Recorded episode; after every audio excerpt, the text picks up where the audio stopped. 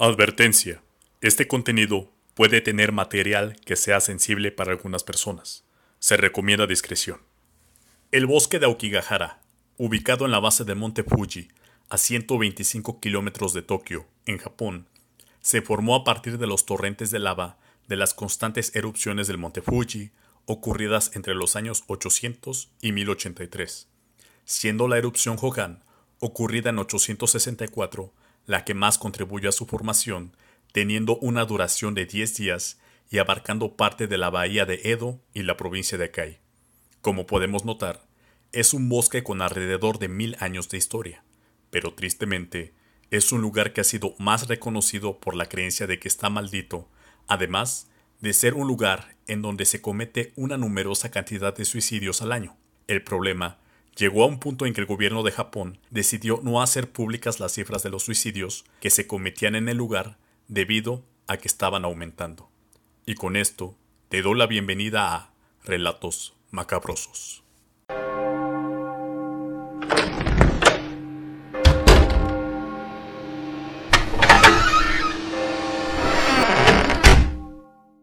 La historia que rodea al bosque Aokigahara comienza en el Japón feudal del siglo XIX, alrededor del año 1833 hasta el año 1837, debido a la gran hambruna Tenpo que afectó a Japón durante el reinado del emperador Ninko. Esta hambruna fue un periodo devastador durante el cual todo Japón sufrió la rápida caída de las temperaturas y pérdida de cosechas, y a su vez los precios comerciales comenzaron a dispararse. Muchos murieron de hambre durante este sombrío episodio. La tasa de mortalidad de una aldea en el noreste de Japón fue de 37 por mil habitantes y la de la ciudad de Takayama era de casi 45 por mil habitantes. A medida que los cultivos continuaron disminuyendo en el campo, los precios de los alimentos de primera necesidad aumentaron y la escasez de suministros llevó a las personas a luchar por sobrevivir en las escasas reservas. La creciente escasez en arroz en particular, el alimento básico japonés, fue un duro golpe tanto para la economía como para las personas hambrientas. Algunos incluso tuvieron que llegar al punto de comer hojas y malezas, incluso impermeables de paja. Para empeorar las condiciones de vida ya desastrosas de la hambruna, las enfermedades finalmente comenzaron a extenderse, y muchos de los que pudieron sobrevivir al hambre no pudieron resistir diversas epidemias como la peste, la viruela, el sarampión y la gripe. Miles de japoneses murieron de hambre en el apogeo de la crisis en 1836 y 1837. Debido a la desesperada situación, las familias más pobres abandonaban en las cercanías del bosque, a su suerte, a los niños y ancianos que no podían alimentar. A dicho acto se le conoce como ubasute o oyasute, que era una supuesta práctica que se realizaba en el antiguo Japón en el pasado distante, y consistía en que a un pariente enfermo o anciano se le llevaba a una montaña o a otro lugar remoto o desolado y se dejaba ahí para morir, ya fuera por deshidratación o hambre como una forma de eutanasia. Se rumora que la práctica era más común en épocas de sequía y hambre. Por este motivo, surgieron historias que afirman que el bosque está encantado por los yurei de las personas que ahí murieron. Los yurei son fantasmas japoneses que usualmente aparecen entre las 2 de la madrugada y el amanecer, para asustar y atormentar a aquellos que les ofendieron en vida, pero sin causar daño físico. Tradicionalmente son femeninos y están vestidos con una mortaja, un kimono funerario blanco, y normalmente carecen de piernas y pies. Probablemente en el bosque de Aokigahara habiten onrios, que son fantasmas vengativos que vuelven del purgatorio por un mal hecho a ellos durante su vida. Ubumes, fantasmas de madres que murieron dejando niños pequeños y regresan a cuidar de ellos, y también de niños fantasmas. La fama del bosque como lugar para acabar con la propia existencia puede remontarse al año de 1960, cuando se publicó la novela Namino To. Una traducción aproximada de esto es La Torre de las Olas, escrita por Seishu Matsumoto, en la que al final de la obra, spoiler, dos amantes se suicidan en el bosque. En 1974 se encontró en el bosque un cadáver femenino en una posición en la que usaba el libro como almohada.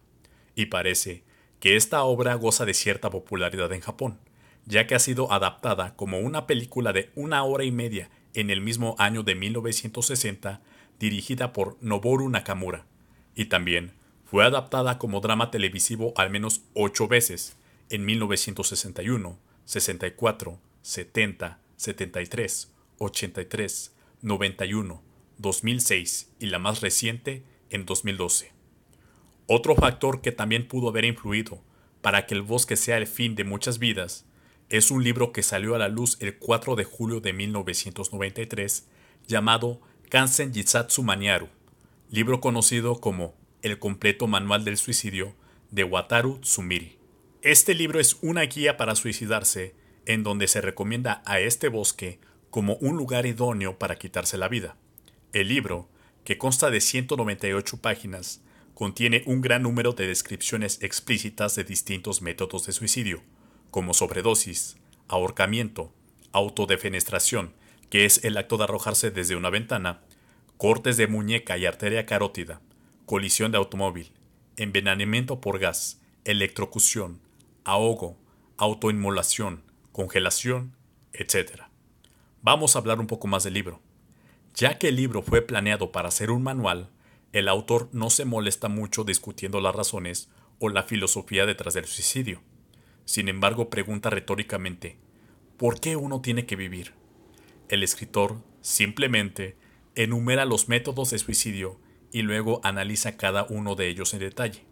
Cada capítulo comienza con un gráfico que evalúa el método en cuestión en términos de el dolor que causa, el esfuerzo de preparación requerido, la apariencia del cuerpo, las molestias que puede causar a otro y su letalidad. Cada uno de estos asuntos también está calificado por cráneos, siendo el número de cinco cráneos los que indican la calificación más alta. Ya que el Código Penal japonés solo censura las imágenes gráficas de los órganos sexuales, el libro no fue censurado por el gobierno.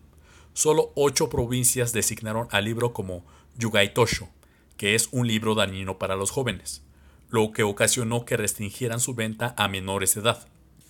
En otras provincias, como la de Tokio, decidieron no hacerlo. En varias ocasiones, el libro ha sido encontrado junto al cuerpo de personas que se han quitado la vida. Algunas de ellas eran incluso estudiantes de colegio. El libro no promueve ni repudia el suicidio, ni tampoco le dice a quien está pensando en acabar con su vida que busque ayuda. El completo manual del suicidio vendió más de un millón de copias y se hizo muy popular en el público menor a los 30 años. Después de intensas críticas y debates, el autor publicó posteriormente un segundo libro, Nuestra opinión sobre el manual completo del suicidio. Su título original es Bokutashi no Kansen Jisatsu Maniaru, donde publicó cartas de admiradores y correos de odio que había recibido. Este segundo libro ayudó a desviar la atención del público hacia las diversas razones por las que algunas personas se suicidan, y la controversia finalmente se calmó. Pero volvamos al bosque. En los alrededores del bosque hay una serie de rutas no oficiales que los voluntarios locales utilizan para adentrarse en él, en la búsqueda anual de cadáveres o personas desaparecidas. En años recientes, los excursionistas que se aventuran en su interior marcan su camino de ingreso con una cinta adhesiva como medida preventiva para evitar perderse. El bosque es el lugar en el que más gente se ha suicidado en Japón y el tercero en el mundo. Antes era el segundo. Después del puente de Nanking sobre el río Yangtze en China y el puente Golden Gate, ubicado en San Francisco, Estados Unidos. El gobierno local ha declarado que desde la década de 1950 se han hallado alrededor de 500 cadáveres. La causa principal de la muerte de estas personas fue el suicidio. Muchos de los cadáveres tendrían alrededor de 30 años de edad en el momento de la defunción. La cantidad de suicidas aumentó desde 1988, aumentando a casi 73 muertes al año. En 2002 se encontraron 78 cadáveres en el bosque, con lo que se superó el récord de 73, y en el 2003 la tasa ascendió a 100 personas.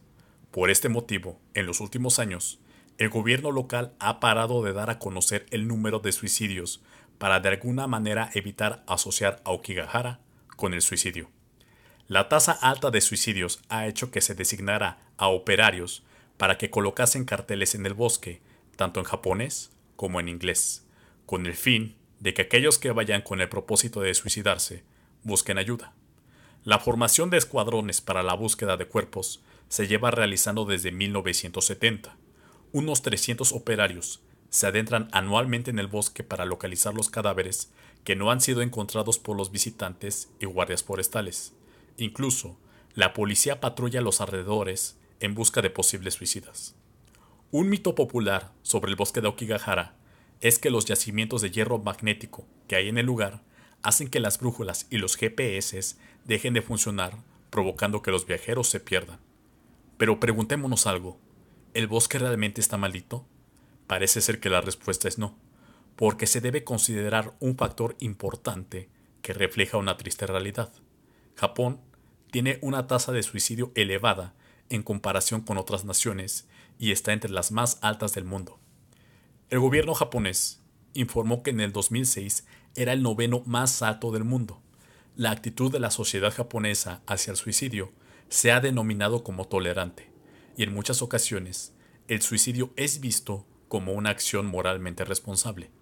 Afortunadamente la tasa ha bajado. Actualmente Japón está en el lugar número 12, superado por Corea del Sur. Groenlandia es el país que está en primer lugar en la tasa de suicidios a nivel mundial. Aún con estos esfuerzos de reducir la cantidad de suicidios, Japón todavía tiene el reto de disminuir la tasa en cuanto a niños y adolescentes. Entre abril de 2016 y marzo de 2017, se registraron 250 muertes por suicidio en niños de edad escolar, cinco más que el año anterior. Se trató de la cifra más alta desde 1986 y en el 2008 el suicidio era la principal causa de muerte entre adolescentes por factores como presión escolar, problemas familiares y preocupación por el futuro. Tu vida es un hermoso regalo de tus padres. Por favor, piensa en tus padres, hermanos e hijos. No te lo guardes. Habla de tus problemas. Pensemos una vez más en la vida que te fue dada tus padres, tus hermanos y hermanas y los niños. No sufras solo. Antes, contacta a alguien. Estas son frases que dicen algunos avisos que se encuentran en las entradas del bosque, que incluyen un número telefónico para pedir ayuda. También se ha distribuido material similar en taxis, hoteles y otros lugares turísticos, y se ha creado una red de comunicación con los habitantes locales para que observen de manera voluntaria a los visitantes y den aviso sobre cualquier comportamiento extraño. El bosque cuenta con un grupo de voluntarios que recorren sus caminos en busca de los cuerpos de las personas que decidieron acabar con su vida, aunque hay muchos que se dan por perdidos y pasan días, meses e incluso años antes de ser encontrados. No es raro hallar a los pies de los árboles flores y pequeños santuarios depositados por los familiares de los fallecidos en los lugares donde fueron encontrados sus cuerpos. Y creo que hasta aquí puedo dejar el episodio, ya que hay infinidad de material en la red que hablan a grandes rasgos del bosque, pero aquí quizá detallé un poco en ciertas cosas que no se habían tocado. Sé que este podcast no lo escuchan muchas personas, pero si de mi audiencia hay alguien que tiene problemas, solo recuerda que no eres una carga, que por más que sientas que un peso insoportable esté sobre tus hombros, y sientas que no puedas con él, ten la confianza de hablarlo. Siempre habrá alguien quien te quiere y se preocupa por ti. Sé que es difícil superar los problemas, pero cuando lo hayas logrado hacer, podrás voltear atrás con orgullo, respirar profundo y decir, lo logré. Si has llegado hasta aquí, te agradezco mucho que me hayas escuchado. También te agradecería bastante seguirme en el canal de YouTube y en redes sociales. En Facebook e Instagram te dejaré material relacionado al tema. Hasta la próxima.